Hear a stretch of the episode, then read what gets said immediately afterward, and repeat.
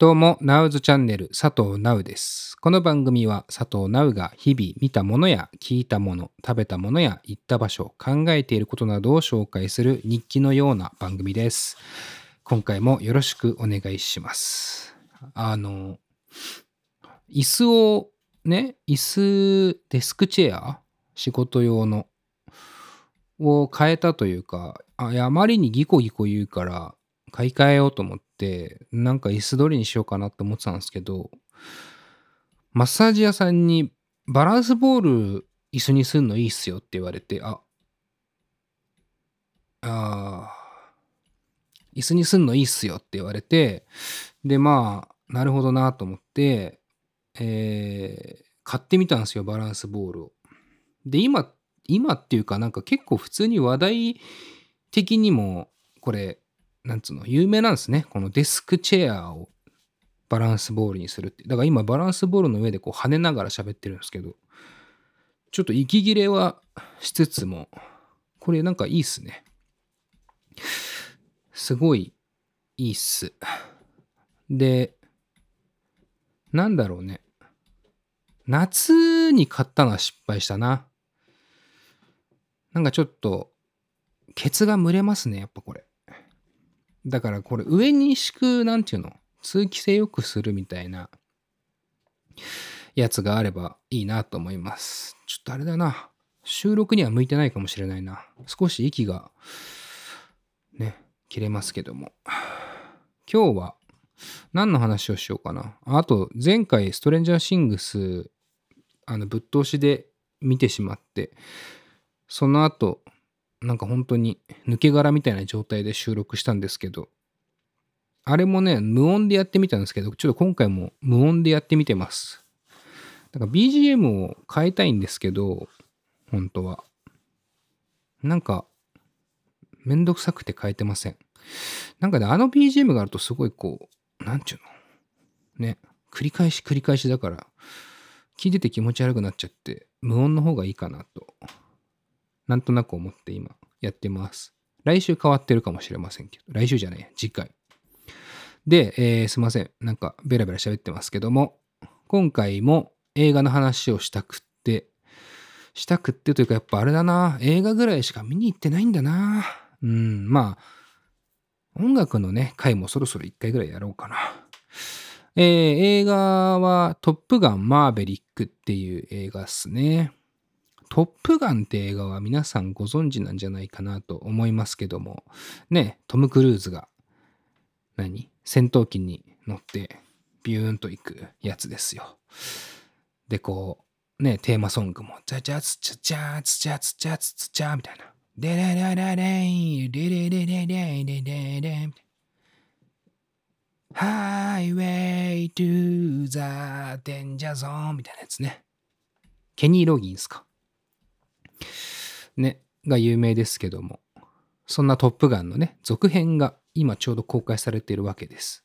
めちゃくちゃ面白かったな。なんかやっぱ、こう80年代、90年代にやってた映画が今どんどんどんどんリメイクとか続編とか出てきてますけども、なんか映画の全てが詰まってる感じはしますよね。なんか、娯楽映画の最盛期じゃないですか。80年代、90年代って、なんか最盛期というかね、すげえ盛り上がってたと思うんですよね。あと、僕が85年生まれなんで若干こう世代的にもね、90年代ぶち当たってるのはあるんですけど、まあ、トップガンはだから80年代の中盤ぐらいの映画なんで、えーまあちょっとね、僕は後追いですけど完全に。もうちょっとこうバブルっぽいっていうか、日本で言うと、感じはしますけども、ただやっぱあの時代の映画っていうのは本当なんかね、全部詰まってる感じがすごいするな。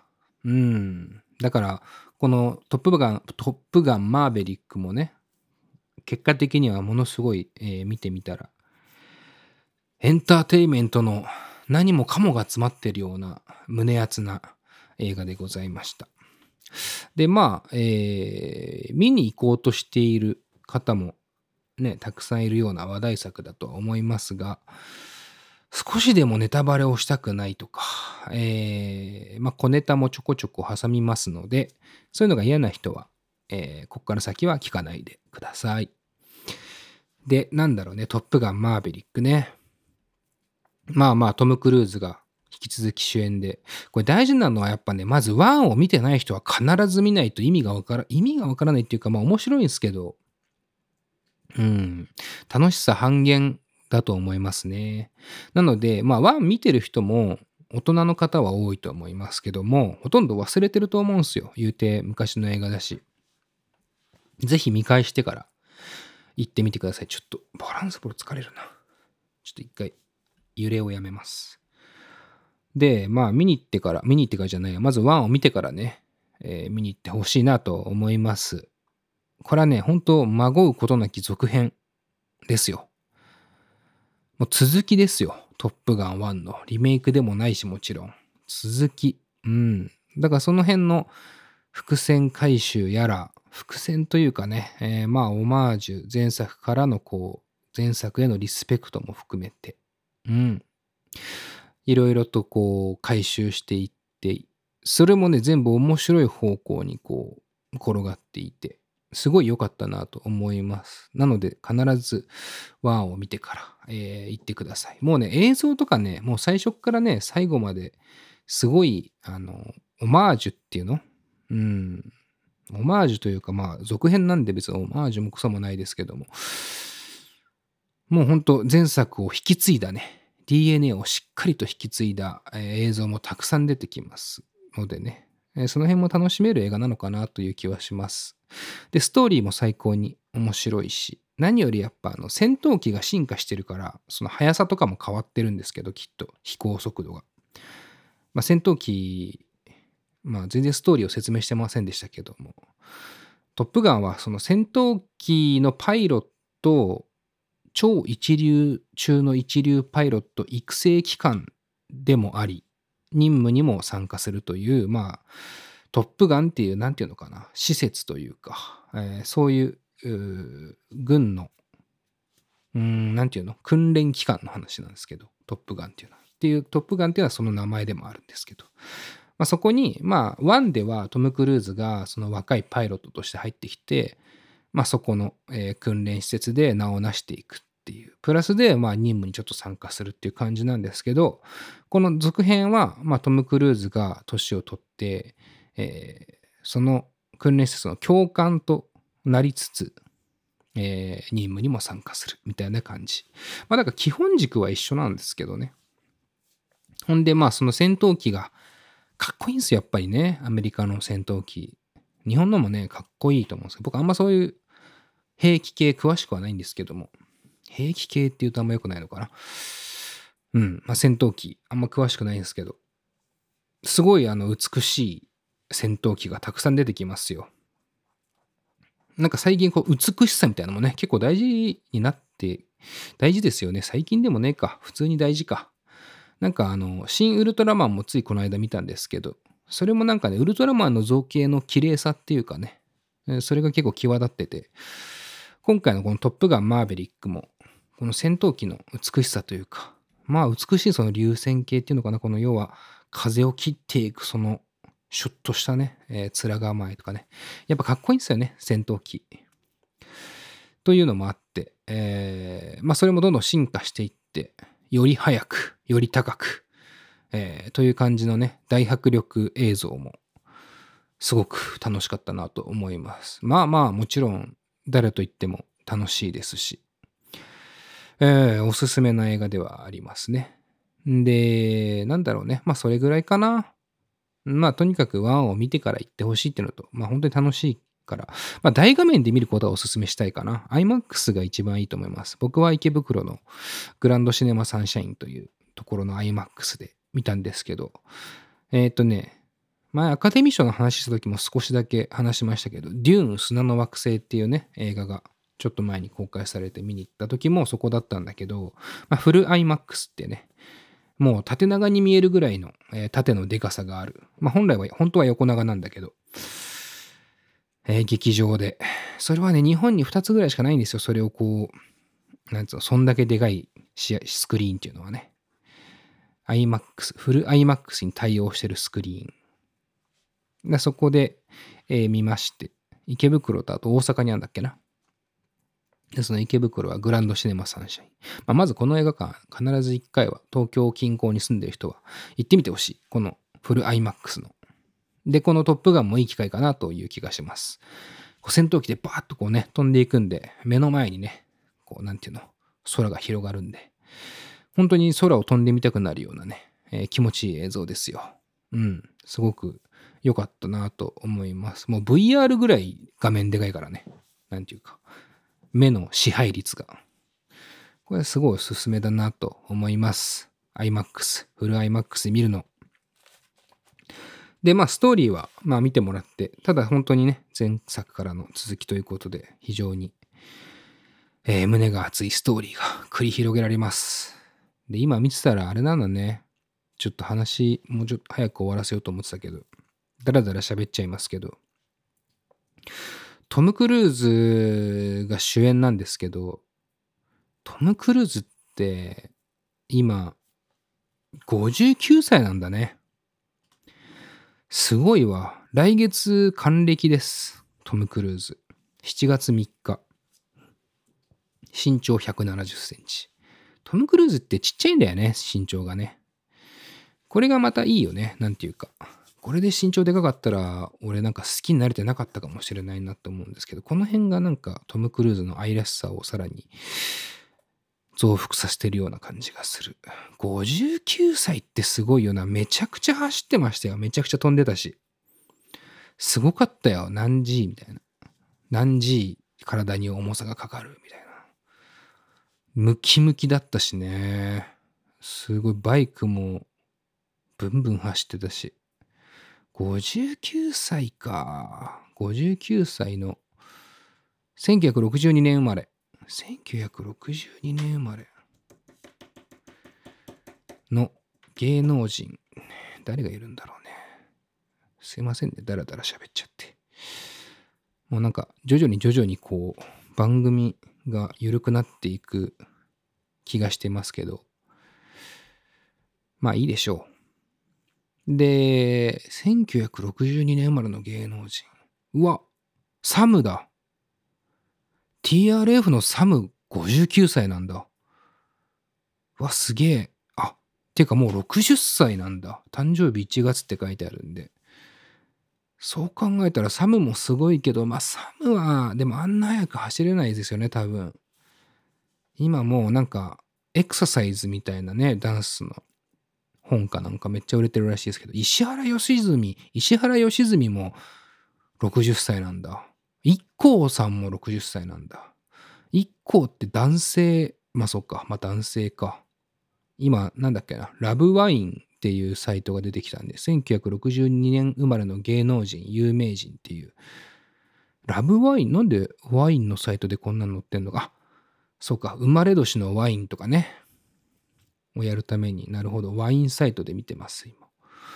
え、これいいですね。超便利だな。石塚秀彦ね。石ちゃんもえー、60歳。まあだから今、トム・クルーズと同じ年に生まれた人、トム・クルーズすごかった。だって、あの、めちゃくちゃトップガンマーベリックでも走ってたし、バイクも乗ってたし、戦闘機も乗ってるし、で、それの映画見見るときに予告編流れて、ミッション・インポッシブルの予告編流れて、崖から飛び降りてたし、ねえ、まだ不可能なミッションに挑戦してるんですね。そろそろ休ませてあげた方がいいと思いますよね。うん。トム・クルーズ。すごいよな一大アクション俳優であり、ね、何でもやるもんな、すごい。あ、木梨憲武さんも62年生まれですね。今60歳なんだ。木梨憲武さんも確かに元気だけどね。でもやっぱ戦闘機には乗れないよね。戦闘機に乗れる人なんかまあいない。あ、高田信彦ね。なんかギリいけそうですけども。いやー、今は無理かな六角誠治さんも60、お、六角誠治さん女性なの？六角誠治さんって女性じゃないですよね。ラブワインっていうサイト、六角誠治さん、女性って書いてますけど、多分違うよね。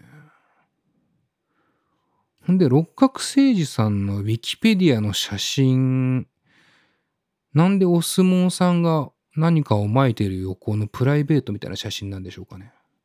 謎。大国魂神社。大国玉神社。節分祭りにてっていう写真が六角誠治さんのウィキペディアに使われてるんですけど、右端が六角ってなんで右端に六角線がいる写真使ってんすかね？かわいそうじゃんね。はい。えー、まあそんな感じですかね。藤井文也ね。まあだから、のりたけさんと仲いいっていうのもあるんでしょうね。ロジャー・クレメンスね。これメジャーリーガーですね。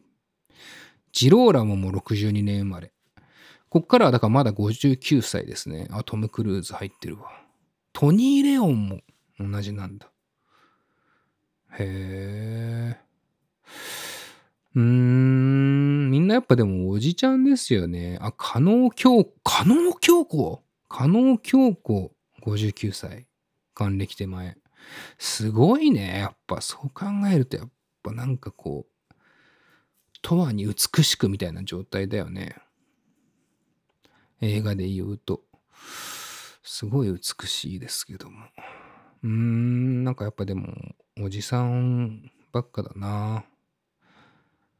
うーん。なるほどね。武藤敬司さん。もうやっぱだ、あれが、あれがっていうか、あの人ぐらいがリアルっすよね。めちゃくちゃ膝悪くして。で、トム・クルーズも言ったらプロレスやってるぐらいすんげえ動いてるのに、全然膝悪そうな感じなかったっすもんね。トップガン・マーベリックでは。トム・クルーズってすごいんだよな。あの、トップガン1でもね、トム・クルーズ主演してるけど、たまたまあの、ストレンジャーシングス4の話を前回、まあ本当話というかもう本当ため息っていう表現をしてますけど、ため息みたいな声を収録してますけど、あれも86年とかの話なんで、今回のシーズン4は。ちょうどトップガンと同じぐらいじゃない？86年。だからトム・クルーズのなんかポスターかなんかが出てくるんですよね。ストレンジャーシングスのシーズン4にも。ね。なんかやっぱね、最初にも言ったけど、80年代、90年代の作品とかが、なんていうの、改めて解釈されて、うん、なんか、リメイクなり続編なり、そういうストレンジャーシングスみたいな、そのオマージュとかリスペクトがね、最大限に、ね、掲げられた作品が増えてますよね、明らかに。まあ、ここ5年ぐらいかな。だ結局、2020年、2010年代後半ぐらいから特に増えてるような、やっぱ気はしますよね。なんかこう、リンクしていくのは面白いと思うんですよ。だから、トップガンもそうですけど、前作を、その2作目は見るためにね、予習するっていうのもそうだけど、この80年代、90年代のこう、ハリウッド映画、黄金期って言っていいのかわかんないけど、まあ、特にアクション映画みたいなさ、すごいそういう映画、娯楽映画の黄金期の、なんか、ベタなやつ、バックトゥザフューチャーとか、なんかそういうの。ね。もう一回、こういろいろ見直すと、面白いかもしれないですね。今やってる映画とかドラマとか、まあバラエティでもいいと思うんですけど、いろいろこう、つながるとこあるんじゃないかなって気はしたりもする。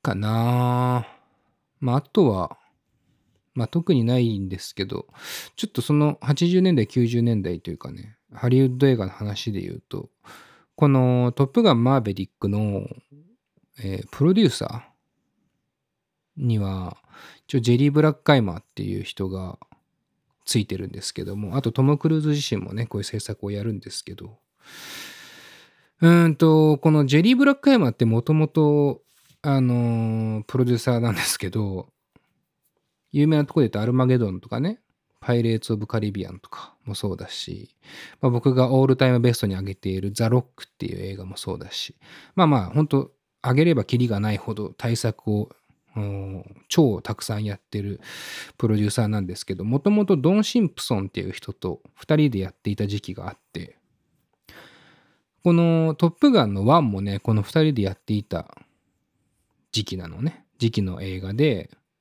で、それがまあ、その後、まあ何本もやっって、結局、ザ・ロックってね、さっきも出た僕のオールタイムベストな最高の映画なんですけど、ザ・ロックを最後にですね、ドン・シンプソンは、こう、麻薬のオーバードーズで死んじゃうんですよ。ちょっとね、派手めな私生活をしている人で。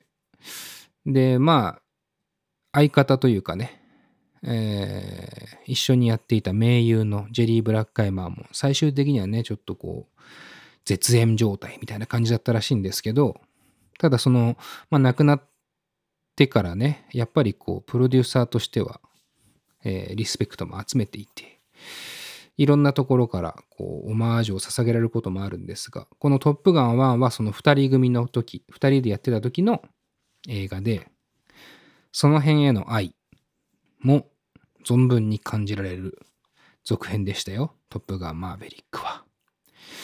あと、まあ、ちょっとこう裏方の話ばっかりですけども、トニー・スコットっていうね、監督が、えートップガン1の監督ですけど、この人もね、もう亡くなっちゃってるんだよね。